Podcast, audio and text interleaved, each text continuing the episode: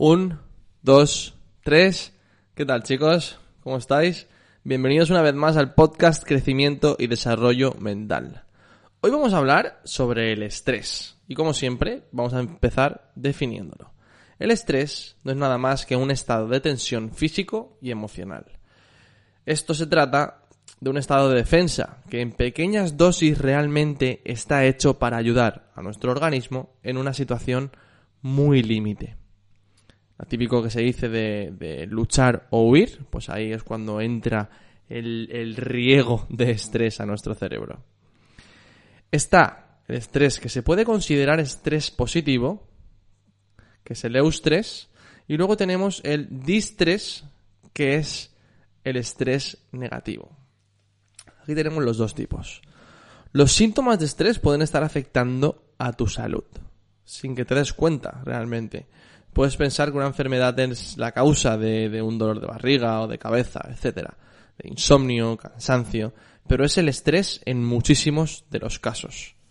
De hecho, el estrés afecta a tus pensamientos, sentimientos y emociones, y en consecuencia a tu comportamiento.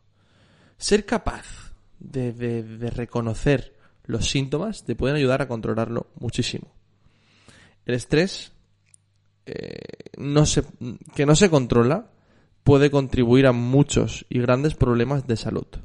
De hecho, en el año 2012 se dijo que era la primera causa de muerte. Porque realmente si nuestro cuerpo está constantemente estresado, está como constantemente o luchando o huyendo, que es para lo que está diseñado este estrés, esta hormona que nos segrega el cuerpo para luchar o para huir.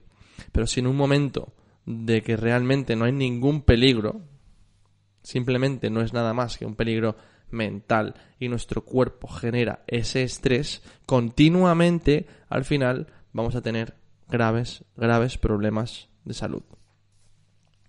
Efectos comunes del estrés. Pues en el cuerpo tenemos dolor de cabeza, dolor muscular, fatiga, cambio en el deseo sexual, etc.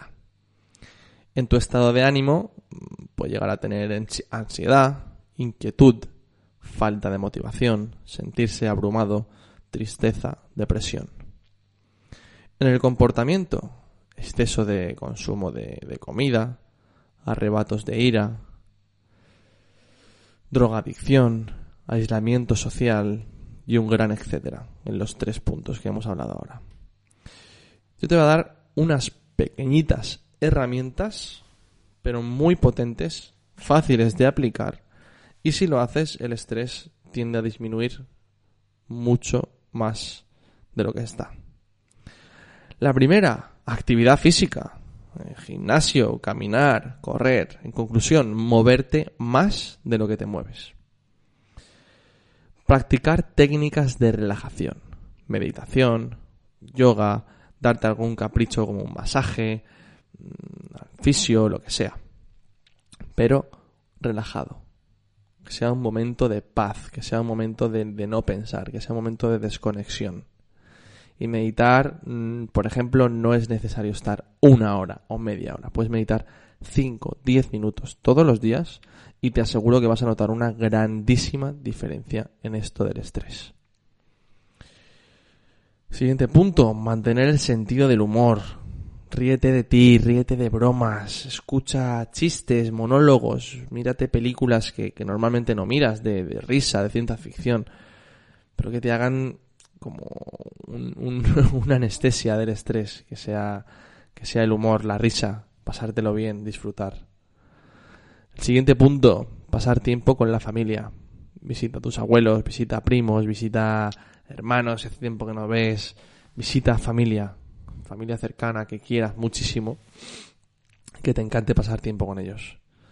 Te aseguro que será otro de las, de las anestesias para esto del estrés. Y por último, muy importante desde mi punto de vista. Reserva tiempo para no hacer absolutamente nada.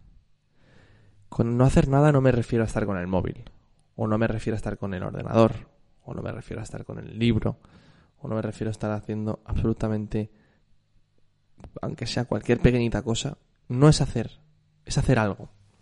Pero no hacer nada es sentarte en la cama, por ejemplo, o, en el sofá o lo que sea, y estar tú contigo mismo. Te pones un poco de música relajante o música que te guste y, y estás contigo sin hacer nada, pensando que luego no tienes que hacer nada y que ya está todo hecho.